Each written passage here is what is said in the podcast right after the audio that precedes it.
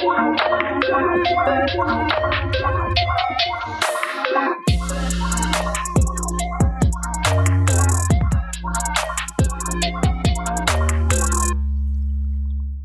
und herzlich willkommen zu Schwarz auf Gelb, Menschenrechte auf der gelben Couch, eurem Amnesty International Austria Podcast.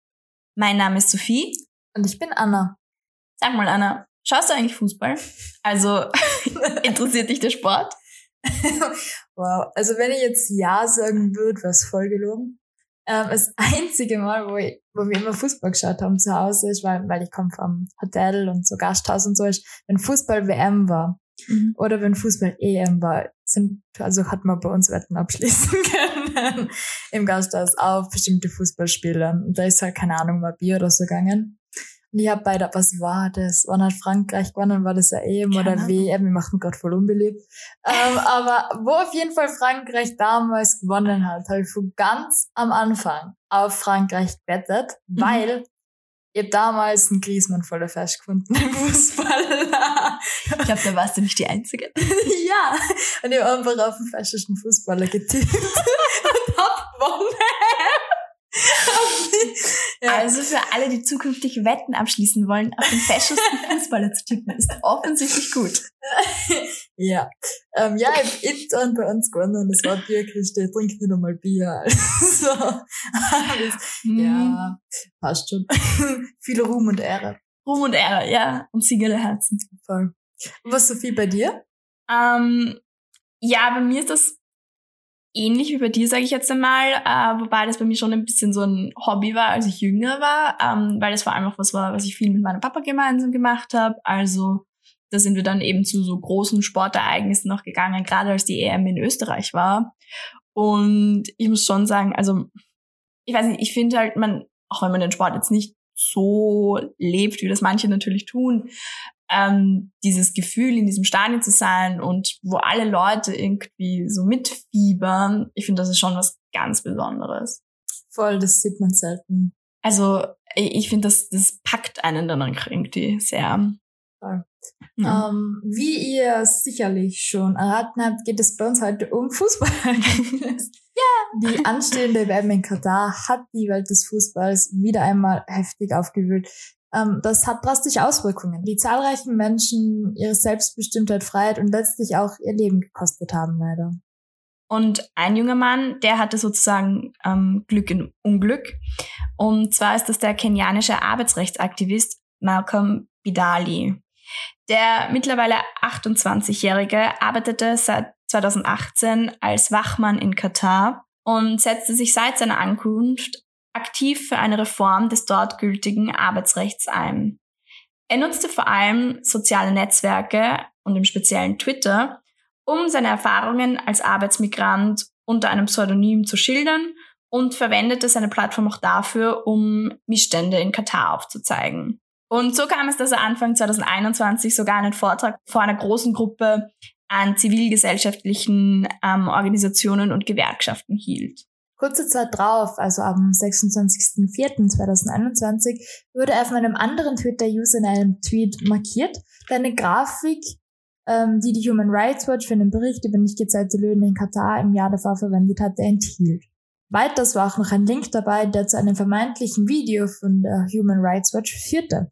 Aber eigentlich führte dieser Link jedoch zu einer verdächtigen URL, mit der von Daten Malcolm Bidalis IP-Adresse und andere personenbezogene Daten aufgezeichnet werden konnten. Es handelt sich hierbei um sogenanntes Phishing, also eine Form von Social Engineering. Was bedeutet jetzt aber Social Engineering?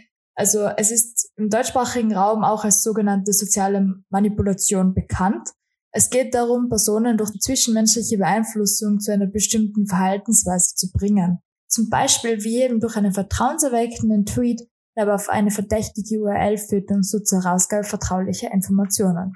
Es ist also wahrscheinlich, dass es genau so möglich war, Vidali zu identifizieren und auch zu lokalisieren. Denn bereits kurze Zeit später, also am 4. Mai, nahmen katarische Sicherheitskräfte den Arbeitsrechtsaktivisten in seiner Unterkunft fest und dieser kam knapp für einen Monat in Isolationshaft. Vidali wurde in dieser Zeit weder über die Art der gegen ihn erhobenen strafrechtlichen Vorwürfe informiert, noch hatte er Zugang zu einem Rechtsbeistand. Am 31. Mai dann wurde der äh, kenianische Arbeitsrechtsaktivist zwar wieder bedingt entlassen, doch bereits Mitte Juli erließ der oberste Justizrat von Katar einen Strafbefehl gegen ihn. In dem stand, er habe falsche Informationen mit der Absicht, das öffentliche System des Staates zu gefährden, veröffentlicht und verbreitet und wurde darin außerdem zu einer Geldstrafe in umgerechnet etwa 5800 Euro verurteilt. Darüber hinaus wurde sein Telefon beschlagnahmt und all seine Social-Media-Konten gesperrt. Für mich ist absolut unvorstellbar, dass diese Strafe erlassen wurde, ohne dass Bidali je angeklagt oder vor Gericht gestellt wurde. Ja. Darüber hinaus wurde er ihm auch erst einen Tag vor Ende der Berufungsfrist zugestellt. Damit verstößt diese nicht nur gegen grundlegende Mindeststandards im Hinblick auf ein faires Verfahren, sondern auch gegen das Recht auf Meinungsfreiheit und gegen die UN-Erklärung über Menschenrechtsverteidigerinnen und Verteidiger. Demnach sind nämlich Staaten bzw. Regierungen dazu verpflichtet, Menschenrechtsverteidigerinnen und Verteidiger aktiv zu schützen und die sozialen und rechtlichen Rahmenbedingungen zu schaffen, damit diese ein sicheres Arbeitsumfeld haben. Diese Deklaration ist zwar rechtlich nicht verbindlich, ist aber dennoch ein Anstoß in die richtige Richtung im politischen Umgang mit Menschenrechtsverteidigerinnen und Verteidigern. Eine Organisation, die sich vor allem für die Rechte von Arbeitsmigrantinnen einsetzt, übernahm dann die Geldstrafe und so durfte Bidali Katar am 16. August 2021 verlassen. Nach seiner Ausreise sagte er selbst, ich kann mich sehr glücklich schätzen, dass ich angesichts der gegen mich erhobenen Vorwürfe relativ unbeschadet davongekommen bin. Ungeheuerliche Vorwürfe und eine noch ungeheuerliche Geldstrafe nur weil ich über unsere Erfahrungen gesprochen und auf die Mängel bei den Stellen, die für das Wohl der ArbeitnehmerInnen zuständig sind, hingewiesen habe. Das hat nichts mit Fehlinformation zu tun. Was ich daraus gelernt habe, ist, dass freie Meinungsäußerung teuer ist und die freie Meinungsäußerung ungemein wirksam ist. Letzteres ist der Grund, warum so viele Aktivistinnen und Anwältinnen das tun, was sie tun trotz der sehr realen Risiken, die damit verbunden sind. Es ist eine Ehre für mich, zu Ihnen zu gehören. Viele andere Arbeitsmigrantinnen und Migranten haben in Katar nicht so viel Glück und Anführungszeichen und bezahlen am Ende mit ihrem Leben. Im Rahmen der Vorbereitungen auf die Fußball-WM dieses Jahr wurden Missstände aufgedeckt, die schon seit Jahren bestehen. Rund 2,3 Millionen Arbeitsmigrantinnen und Migranten verdienen in Katar ihren Lebensunterhalt. Das bedeutet, sie stellen insgesamt 95 Prozent der Arbeitskräfte des Landes. Der Weg nach Katar ist kein leichter. Oft müssen die ArbeitnehmerInnen riesige Vermittlungsgebühren an Agenturen bezahlen, um dann bis zur völligen Erschöpfung zu arbeiten, ohne vom Lohn etwas gesehen zu haben. Das führt aktuell zu einer erschütternd hohen Zahl ungeklärter Todesfälle unter den ArbeitnehmerInnen. Im August 2021 hat Amnesty International dazu auch einen Bericht veröffentlicht und aufgedeckt, dass diese Tode nicht näher untersucht, sondern stattdessen pauschal als natürliche Ursachen oder Herzversagen, unter Anführungszeichen natürlich zu verstehen, ähm, dokumentiert und so vertuscht werden. In einer von Amnesty durchgeführten Analyse ging außerdem hervor, dass die Quote der ungeklärten Todesfälle unter Arbeitsmigrantinnen bei fast 70 Prozent liegen könnte. Eine erschreckend hohe Zahl. Damit ihr euch näher informieren könnt, stellen wir euch den Bericht natürlich gerne zur Verfügung. Genauer wollen wir jetzt im Interview mit Lisa Salzer über die Hintergründe zu diesen drastischen Umständen sprechen. Lisa Salzer arbeitet bei Amnesty Schweiz. Seit 2014 ist sie Länderverantwortliche für die Region Amerika, Europa und Zentralasien. 2016 leitete sie die Kampagne zu den Olympischen Spielen in Rio de Janeiro und hat sich seither ein Fachwissen zum Themenkreis Sport und Menschenrechte aufgebaut.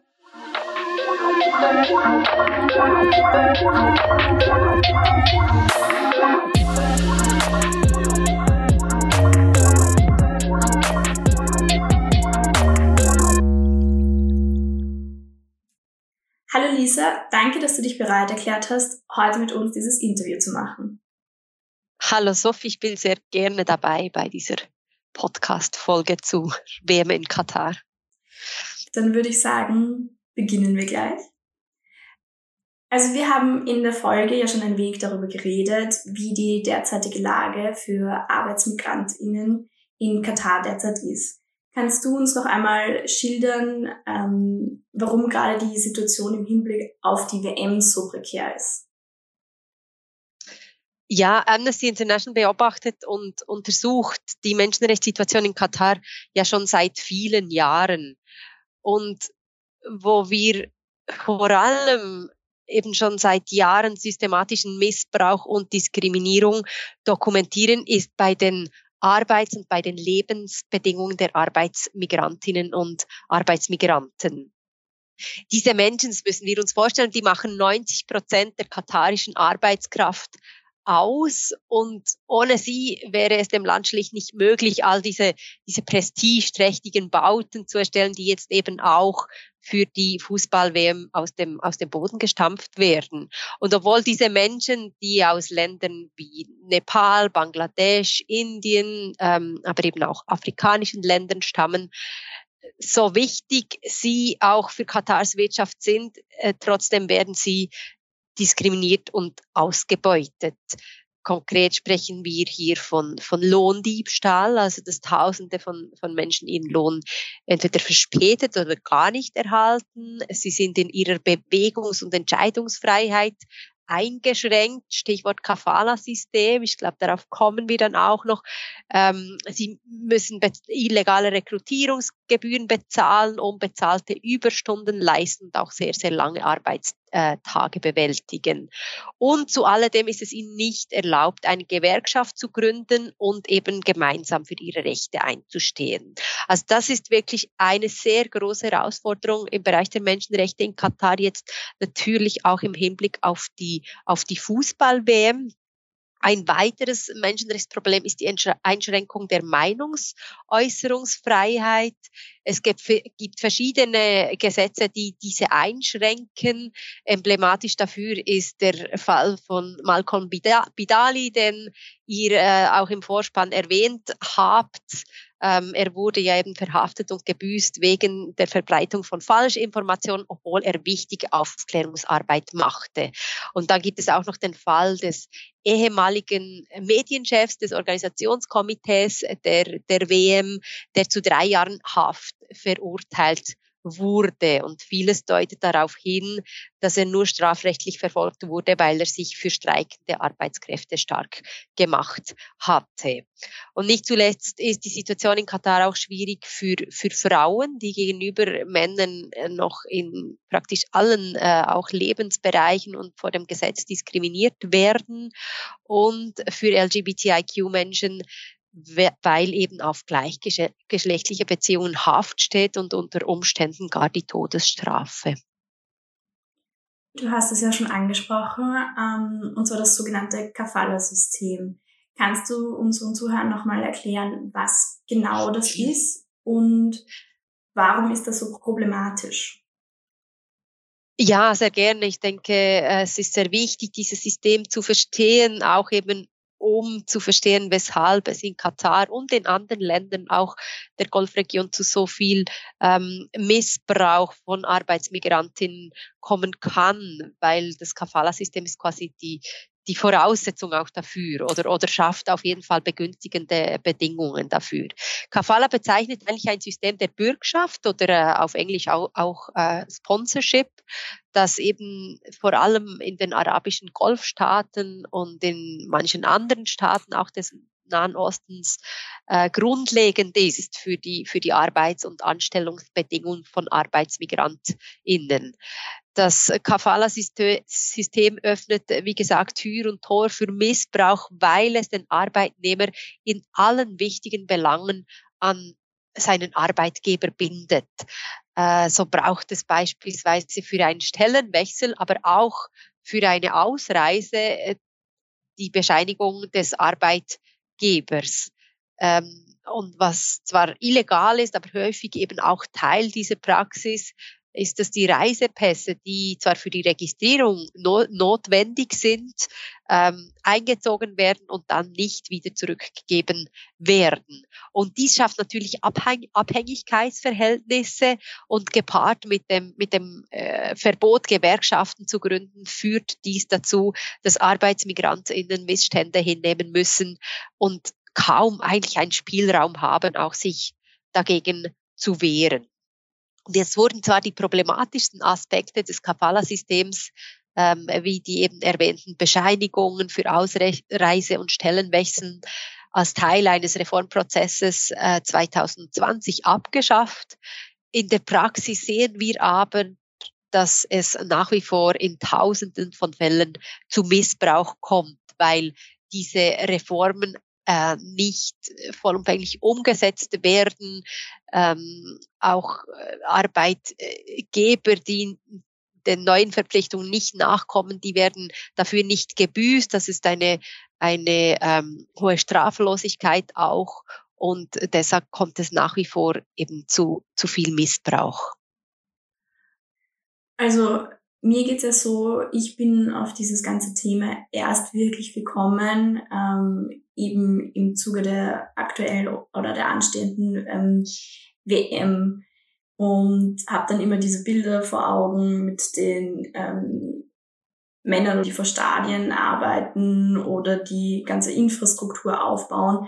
Aber machen die wirklich, also machen die wirklich den Großteil der Arbeitsmigrantinnen aus oder ist das ein viel ähm, weitreichenderes Phänomen, sage ich jetzt mal? Es ist schon so, dass es vor allem Männer oder als Männer gelesene Menschen ähm, die Arbeit auf den Baustellen machen oder auch die Arbeit im Sicherheitssektor, ähm, also so die, die, sagen wir jetzt mal, auch gut sichtbaren ähm,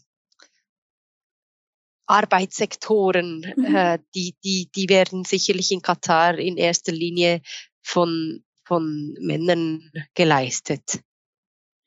Und was für Art von Arbeiten übernehmen dann Frauen, die nach Katar kommen? Frauen, die arbeiten meistens als Hausangestellte, was in mancherlei Hinsicht natürlich noch größeren Risiken und Missbrauch ausgesetzt sind als, als die eben beschriebenen, weil sie eben im Haus ihrer Arbeitgebenden leben und auch kaum eine Möglichkeit haben, sich Hilfe zu holen, wenn es zu Missbrauch kommt. Katar hat zwar auch in diesem Arbeitssektor Reformen eingeführt, beispielsweise eine Beschränkung der Arbeitszeit, obligatorische Pausen, freie Tage und Urlaub. Ein Bericht von Amnesty, den wir 2020 veröffentlicht haben, zeigt jedoch auf, dass es auch hier mit der, mit der Umsetzung eben happert. Beispielsweise hat, hat die Hälfte der befragten Frauen angegeben, dass sie nach wie vor mehr als 18 Stunden am Tag arbeiten. Und die meisten von ihnen haben keinen einzigen freien Tag, obwohl das vom Gesetz her so vorgeschrieben ist. Einige berichten auch, dass sie nicht angemessen bezahlt werden. Und nicht wenige beschrieben auch, wie sie beleidigt, geschlagen oder angespuckt werden von ihren Arbeitgebern. Und es kommt auch immer wieder zu, zu sexualisierter Gewalt. Und die Situation dieser Frauen, die geht gewissermaßen unter dem Radar der öffentlichen Aufmerksamkeit durch, weil sie halt nicht jetzt auch in direkten Kontext äh, mit der Fußball-WM arbeiten und deshalb auch äh, wenig Druck vorhanden ist, um hier für Verbesserungen zu sorgen oder eben auch schon nur für die Umsetzung der eingeführten Reformen. Wie ist dann Amnesty auf dieses Problem gestoßen? Also so wie wenn du jetzt sagst, dass das eher so ein bisschen unter dem Radar fliegt? Amnesty macht ja die Recherche nicht davon abhängig, wie viel öffentliche Aufmerksamkeit da ist für ein Problem. Im Gegenteil, es gibt unzählige Recherchen von Amnesty, die dann auch, oder wo erst aufgrund einer Recherche von Amnesty eine Menschenrechtsproblematik auch erst in die Öffentlichkeit getragen wurde. Ich denke, das ist auch ein ganz wichtiger Mehrwert unserer Arbeit. Wir es ist, es ist begrüßenswert, denke ich, dass jetzt auch unter anderem aufgrund der, der Fußball-WM hier muss ich in Klammer sagen, Katar ähm, führt ganz viele große Sportevents auch äh, in den letzten und den nächsten Jahren noch durch. Die Fußball-WM ist ein großer Meilenstein, aber aufgrund dieser, dieser prestigeträchtigen ähm, Events, die auch quasi weltweit eine, eine gewisse Aufmerksamkeit erzielen, war es natürlich möglich, diesen Druck auch aufzusetzen. Sehr viele Menschen haben gesagt, das äh, nehmen wir nicht hin, eine, äh, an eine WM zu gehen und zu sehen, dass, dass die auf dem Rücken von, von, von Menschen, die dafür äh, ähm, Missbrauch hinnehmen mussten, eigentlich ausgetragen wird und aufgrund eben des Druckes auch der öffentlichen Aufmerksamkeit, der, der, von Gewerkschaften, von Sponsoren, ähm, aber auch weil es zu Klagen kam von Arbeitnehmern, ähm, war es dann eben möglich, hier auch Veränderungen voranzutreiben. Aber ich denke, es ist eben wichtig, dass Organisationen wie Amnesty auch schon vor einem solch prestigeträchtigen Event äh, vor Ort sind und die Situation gut kennen, dass wir ganzheitlich die Situation anschauen. Also wir, wir dokumentieren nicht ausschließlich die Situation von Arbeitsmigranten, die der WM zudienen und ganz wichtig auch, dass Amnesty auch nach der WM noch äh, da ist und, und die Situation der Menschenrechte in Katar dokumentiert und vor allem auch beobachtet, ähm, ob die Reformen, die nun eingeleitet wurden, auch nachhaltig sind. Und meine Frage zu dem wäre jetzt noch, äh, woher weiß Amnesty, wo es hinschauen muss? Also wie wird so eine Organisation wie Amnesty ähm, aufmerksam auf so ein Problem? Weil ich kann mir vorstellen, dass eben gerade Frauen, die bei anderen Personen daheim arbeiten, sehr schwer zu greifen sind. Also auch wie, wie findet man da Leute, die dann auch bereit sind, ähm, zu berichten, wie es ihnen ergangen ist oder wie es ihnen ergeht. Also mich würde ein bisschen noch dieser Prozess interessieren. Das ist natürlich immer eine Herausforderung, auch Menschen zu finden, die bereit sind, über ihre Situation Auskunft zu geben, gerade eben wenn sie unter so starkem Druck auch stehen von ihren Arbeitgebern und in so starker Abhängigkeit. Äh, in der Regel und auf Wunsch werden natürlich solche Zeugen, Zeuginnen-Aussagen auch immer anonymisiert. Aber gleichzeitig ist es diesen Menschen natürlich auch ein Anliegen, dass, dass ihre Situation äh, dokumentiert wird, sichtbar wird und im besten Fall natürlich ähm, verbessernde Maßnahmen ergriffen werden. Und das ist etwas, das unsere ähm, äh, Researcherinnen, Researcher äh, aus dem internationalen Sekretariat natürlich immer abwägen müssen und, und auch die Menschen immer um den wir nennen das Informed Consent, also sie auch äh, darüber informieren, mit welchen Risiken vielleicht eine Aussage auch einhergeht und ähm, wirklich von ihnen auch das Einverständnis abholen und auch unter welchen Bedingungen die Personen Auskunft geben möchten. Und die Frage, wie wir auf solche Fälle stoßen, das ist natürlich, also da gibt es einerseits immer sehr kompetent oder in der Regel, nicht überall natürlich, aber in vielen Ländern, ähm, in Katar ist das äh, zugegebenermaßen etwas weniger der Fall, auch lokale Menschenrechtsorganisationen, die natürlich ähm, auf diese Problematiken auch schon aufmerksam oder, oder die, die Kenntnis haben von diesen Herausforderungen. Dann gibt es die Angehörigen. Ähm, das ist auch gerade auch im Fall eben ähm, der, der der Angehörigen von äh, Gastarbeitern, die umgekommen sind ähm, im, im Kontext der Fußball-WM äh, in Katar. Äh, Amnesty steht in Kontakt mit, mit ihnen und es sind dann teilweise auch die Angehörigen, die uns aufmerksam machen auf einen Missbrauchsfall. Ja, weil du das jetzt auch gerade ansprichst, ist ja schon einige ArbeitnehmerInnen in den letzten Jahren auch ähm, tatsächlich verstorben was waren da für die Umstände und wie würdest du meinen, hätte man das verhindern können? Ja, das ist eine gute und viel diskutierte Frage. Mhm. Ähm, wie viele Menschen im Zusammenhang mit den Vorbereitungsarbeiten für die WM ums Leben gekommen sind, das ist äh, nicht eruierbar. Ja. Es gibt da verschiedene Zahlen, aber Amnesty kann keine davon bestätigen, weil es schlicht keine verlässlichen Statistiken gibt. Äh, was wir hingegen wissen, ist eben, dass, dass jedes Jahr Hunderte von jungen Arbeitsmigrantinnen in Katar sterben. Also es geht jetzt natürlich über die Arbeiten bei der WM hinaus. Mhm. Das sind jetzt die Zahlen von allen Arbeitsmigrantinnen in Katar. Die Problematik ist aber vor allem, dass die genauen Todesursachen in der sehr großen Mehrheit der Fälle nicht untersucht werden.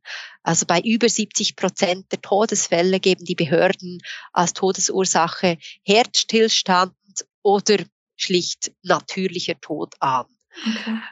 Und dazu muss man wissen, dass die Arbeitsmigrantinnen, die nach Katar kommen, zumeist äh, jung sind und auch einen Gesundheitscheck bestehen müssen, bevor sie nach Katar kommen. Das heißt, sie sind in der Regel gesund, wenn sie die Arbeit aufnehmen, was es dann relativ unwahrscheinlich macht, dass sie wenige Monate oder Jahre danach an einer natürlichen Todesursache sterben. Und äh, Expertinnen, Arbeitsrechtsexpertinnen vermuten, dass der dass es der Hitzestress ist oder in vielen Fällen, dass der Hitzestress auch dazu führt, ähm, dass es eben in vielen Fällen zu einem Herz- oder Atemstillstand kommt.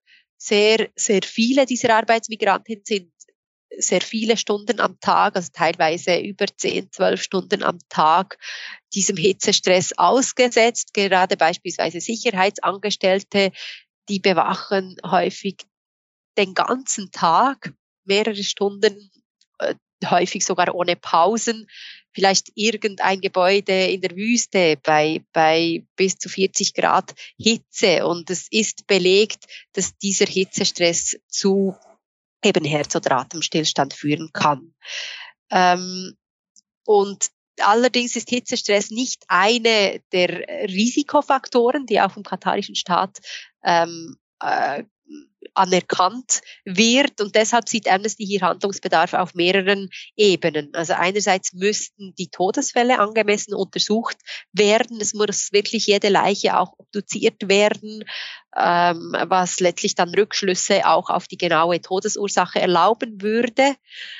Und das, dies wiederum wäre wichtig, um erstens angemessenere Maßnahmen treffen zu können, um die Todesfälle zu verhindern mhm. und zweitens auch, um den Hinterbliebenen eine Entschädigung ähm, bezahlen zu können. Wahnsinn. Ja, vor allem, das ist ja auch der Grund, ähm, gerade jetzt eben im Hinblick auf die WM, die findet ja jetzt auch nicht zur gewohnten Zeit im Juni oder Juli statt, sondern eben im November, eben aufgrund dieser enormen Hitze. Also ich finde das schon auch ähm, schlimm, dass es in dieser Hinsicht ähm, berücksichtigt wird, gerade auch durch die FIFA, aber dann im Hinblick auf die ArbeitnehmerInnen eben nicht. Und ähm, zum, zum Stichpunkt FIFA, wie sieht dann die menschenrechtliche Verantwortung auch der FIFA aus. Ohne die WM wäre dieses Problem vielleicht nicht so offensichtlich geworden, aber es wäre wahrscheinlich auch nicht so ausgeprägt. Genau, also der, der Staat, der katarische Staat, der hat ja die Verpflichtung, die Menschen zu schützen vor Menschenrechtsverletzungen. Mhm. Aber eben auch private Akteure wie die FIFA oder andere Unternehmen, ähm, die haben gemäß den sogenannten UNO-Leitlinien für Menschenrechte und, Unternehmen eine Verantwortung eben sicherzustellen, dass sie in all ihren Aktivitäten stets die Menschenrechte respektieren und auch potenzielle Menschenrechtsverletzungen eben im Zusammenhang mit ihren Aktivitäten verhindern. Und im Kontext der Fußball-WM hat eben die FIFA auch als organisierender Verband diese menschenrechtliche Sorgfaltspflicht wahrzunehmen. Das heißt konkret, sie hätte bei der Vergabe 2010 Menschenrechtsrisiken identifizieren sollen und Maßnahmen ergreifen, um negative Auswirkungen auf die Menschenrechte zu verhindern. Beispielsweise das, das Kafala-System, das wurde nur wenige Jahre vor eben der Vergabe eingeführt und die Problematiken dieses Kafala-Systems für eben die Rechte der Arbeitsmigranten, die waren, die waren bekannt und die mhm. hätten auch der FIFA bekannt sein sollen. Äh, dann kommen eben auch noch die Situation ähm, von LGBTIQ-Menschen, äh, die Situation der, der Meinungsäußerungsfreiheit. Also das sind alles Menschenrechtsherausforderungen in Katar, welche die FIFA bei der Vergabe schon als Risiken hätte identifiziert haben sollen und dann auch ähm, als Teil der Vergabe ähm, wirklich auch Maßnahmen schon publizieren, wie sie dagegen vor, vorgehen will.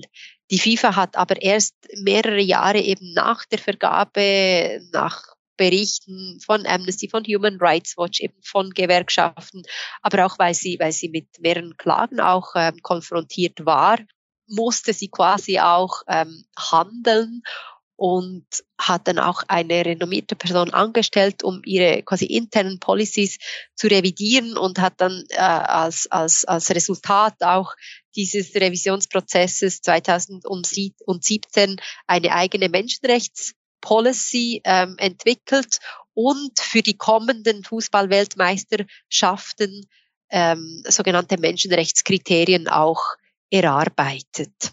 Das bedeutet einfach Kriterien, äh, die erfüllt sein müssen, um ähm, ein Großereignis zugesprochen zu bekommen.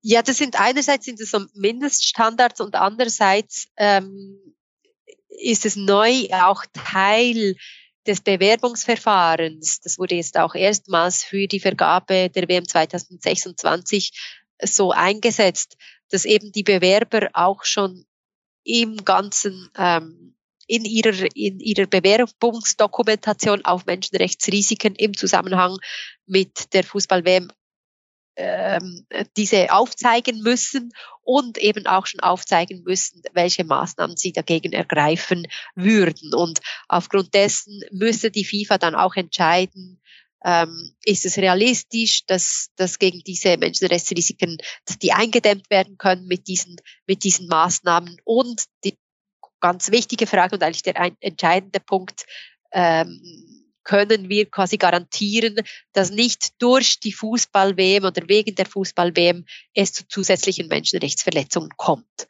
Also das ist die Verantwortung, welche die FIFA hat und hätte und auch schon früher gehabt hätte. Und äh, sie kommt dieser Verantwortung in Katar, kam sie ihr jetzt etwas verspätet auch nach, was begrüßenswert ist. Aber die FIFA nach wie vor, auch wenn jetzt diese Reformen eingeführt wurden, ähm, wir sehen, sie werden noch nicht flächendeckend umgesetzt, kommt immer noch zu viel Missbrauch. Die FIFA müsste auch ähm, ihren Einfluss viel stärker nutzen, um auf die Regierung einzuwirken, dass diese diese Reformen wirklich auch umgesetzt werden. Sie muss sich dafür einsetzen, dass diese Reformen nachhaltig sind und sie muss auch Verantwortung übernehmen für schon begangene Menschenrechtsverletzungen. Das heißt mhm. letztendlich, dass sie für Schäden, die entstanden sind an, an, an Menschen durch oder wegen ähm, der, der Fuß, den, den, den Aktivitäten rund um die Fußball-WM, dass sie diesen eine Entschädigung leisten, leisten muss. Ähm, weil du gemeint hast, im Hinblick auf Katar hat die FIFA das jetzt schon übernommen. Inwiefern noch einmal genau? Ja. ja, genau. Also die FIFA, wir wissen natürlich nicht im Detail, äh, wie sie auch mit Katar ähm, kommuniziert und, und welchen Druck die FIFA dort auch aufsetzt. Aber was wir sehen, ist, dass es nach eben all diesen Jahren des des Drucks, den, den auch wir eben die Zivilgesellschaft aufgesetzt hat, ähm, dass es jetzt zu diesen Reformen gekommen ist. Das sind allerdings Reformen, die eben in erster Linie, also sie sind zwar auf, auf alle Arbeitssektoren in Katar, praktisch alle Arbeitssektoren in Katar ausgerichtet, aber zum Greifen und wirklich umgesetzt werden sie praktisch nur in jenen Bereichen, die relevant sind, auch für ähm, für eben die, die Fußball-WM. Wir sehen beispielsweise auch, dass sich die Arbeitsbedingungen für die äh, Stadionbauarbeiter äh, enorm verbessert haben, während die, die, die quasi die Lebensbedingungen von anderen Arbeitsmigranten nach wie vor äh, relativ äh, schlecht sind. Auch also wir sehen dort, wenn die FIFA will, dann hat sie relativ viel auch Einfluss auf den austragenden Staat. Das Beispiel auch mit eben der Verschiebung der WM vom Sommer auf den Winter ist ein gutes Beispiel, weil es zeigt, die FIFA hat sehr viel Macht und sehr viel Einfluss äh, um etwas zu verändern. Das ist eine massive Veränderung, die Verschiebung der Fußball-WM in den, mhm. äh, in den Winter. Und das ist eine Macht, die sie eben nutzen muss, auch um zu verhindern, dass es zu Menschenrechtsverletzungen kommt. Und wir denken, dass sie teilweise eben diesen Einfluss sicherlich auch genutzt hat ähm, auf, auf die Regierung. Kommt hinzu, dass sie jetzt vor kurzem auch einen oder oder dass es ihr Plan ist, auch einen sogenannten Mechanismus einzuführen, ähm, wo Menschen, die eben äh, geschädigt wurden, ähm, sich melden können, äh, sei es äh, weil sie keine Lohnzahlungen erhalten haben oder weil sie in ihrer Meinungsäußerungsfreiheit eingeschränkt werden. Natürlich müssen diese Menschenrechtsverletzungen alle einen Zusammenhang mit der Fußball-WM haben, äh, damit die FIFA dann auch dafür aufkommt oder, oder, oder ähm, Maßnahmen ergreift. Das klingt natürlich alles sehr gut und schön, aber für jemanden, der da so ein bisschen abhängig oder sehr abhängig halt auch ist von seinem Arbeitgeber im Kafala-System, für mich hört sich das sehr unrealistisch an, dass die diesen Mechanismus tatsächlich effizient nutzen können. Ich denke, es stellen sich tatsächlich sehr, sehr viele Fragen rund um diesen Mechanismus. Also es ist einerseits wirklich auch die Aufgabe der FIFA dafür zu sorgen, dass sie eben ähm, reagieren kann und Maßnahmen ergreifen muss, auch ähm, nicht nur systemische, sondern wirklich eben auch auf, auf individuelle Fälle von Menschenrechtsverletzungen begangen werden. Wir haben aber gesehen, es gab beispielsweise bei der Fußball-WM 2018 in Russland ähm, gab es einen solchen ähm, Mechanismus auch. Und dort war die Problematik vor allem auch, dass einerseits das fehlende Vertrauen der Menschen in die, in die, in die FIFA. Mhm. Es kamen nur sehr wenige Fälle, wurden wirklich der FIFA auch zugetragen. Ähm, dann äh, sicherlich auch die, die fehlende Bekanntheit. Also sehr viele MenschenrechtsverteidigerInnen in Russland, die wir kennen, die hatten schlicht keine Kenntnis auch eben von dieser Möglichkeit und dann auch so ein bisschen die Unklarheit, was denn eigentlich genau mit diesen Informationen passiert. Und äh, von dem her sind deine Einwände sicherlich sehr, sehr berechtigt. Es stellen sich auch uns Amnesty sehr viele Fragen eben jetzt in Zusammenhang auch ähm, mit diesem Mechanismus, mit diesem sogenannten Grievance-Mechanismus. Und was vor allem sehr wichtig ist, äh, finden wir, ist, dass dieser ausgearbeitet wird eben in direktem auch Austausch mit den Betroffenen. Mhm. Ähm, Menschen, um auch herauszufinden, was ist für sie wichtig, was wäre für sie eine gangbare Lösung, weil letztlich ist es vor allem auch wichtig, dass dann sehr rasch auch eine Lösung gefunden wird, gerade eben im Fall auch von, von Lohndiebstahl. Ja. Vielen Dank bisher. Ähm, abschließend vielleicht noch eine Frage. Was könnte ich jetzt beispielsweise als Einzelperson oder gerade jemand, der ein enormer Fußballfan ist, tun, ähm, um die Situation für Arbeitnehmerinnen in Katar zu verbessern oder um zumindest darauf hinzuweisen? Ich denke, das ist etwas oder etwas, was wir wirklich alle tun können, äh, quasi bequem auch von hier aus, ist, es gibt so viele auch Informationen und Belege eben für die Menschenrechtsverletzungen im Zusammenhang mit der, mit der Fußball-WM. Wir sollten all unsere Kommunikationskanäle nutzen, um mhm. darauf aufmerksam zu machen ähm, nach Möglichkeit, es ist letztlich auch jeder Einzelperson, äh, es ist das Recht jeder Person, beispielsweise sei es mit der FIFA oder eine andere Anlaufstelle ist auch der nationale Fußballverband. Jedes Land hat einen nationalen Fußballverband. Ähm, mit diesen äh, Verbänden in Verbindung zu treten, sie zu fragen, beispielsweise wie sie vorgehen, um die Hotels ähm, vor Ort auszuwählen, ob sie sich kundig machen, was die, was die Arbeitssituation der Menschen in den Hotels oder in den Trainingscamps angeht. Ähm, äh, sie vielleicht auch darauf hinzuweisen, dass sie, dass sie auch äh, ihren Einfluss auf die FIFA nutzen sollen, eben auch um diese Themen der Menschenrechte hoch auf der Agenda zu behalten.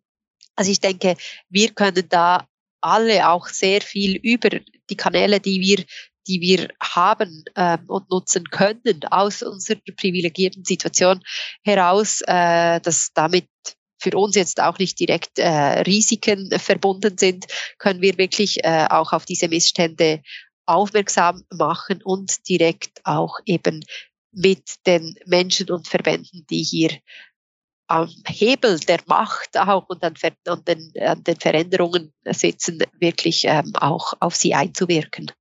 Mhm. Ja, vielen Dank für dieses spannende Interview. Sehr gerne geschehen.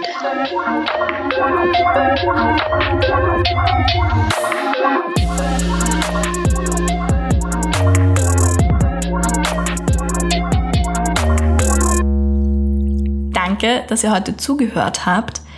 Weitere Details und Quellen findet ihr ebenfalls verlinkt in unseren Shownotes. Und falls ihr noch Fragen, Anmerkungen oder Themenvorschläge habt, schreibt uns natürlich auch gerne an podcast.amnesty.at. Wir freuen uns auch immer über konstruktive Kritik. Bis zum nächsten Mal auf der gelben Couch.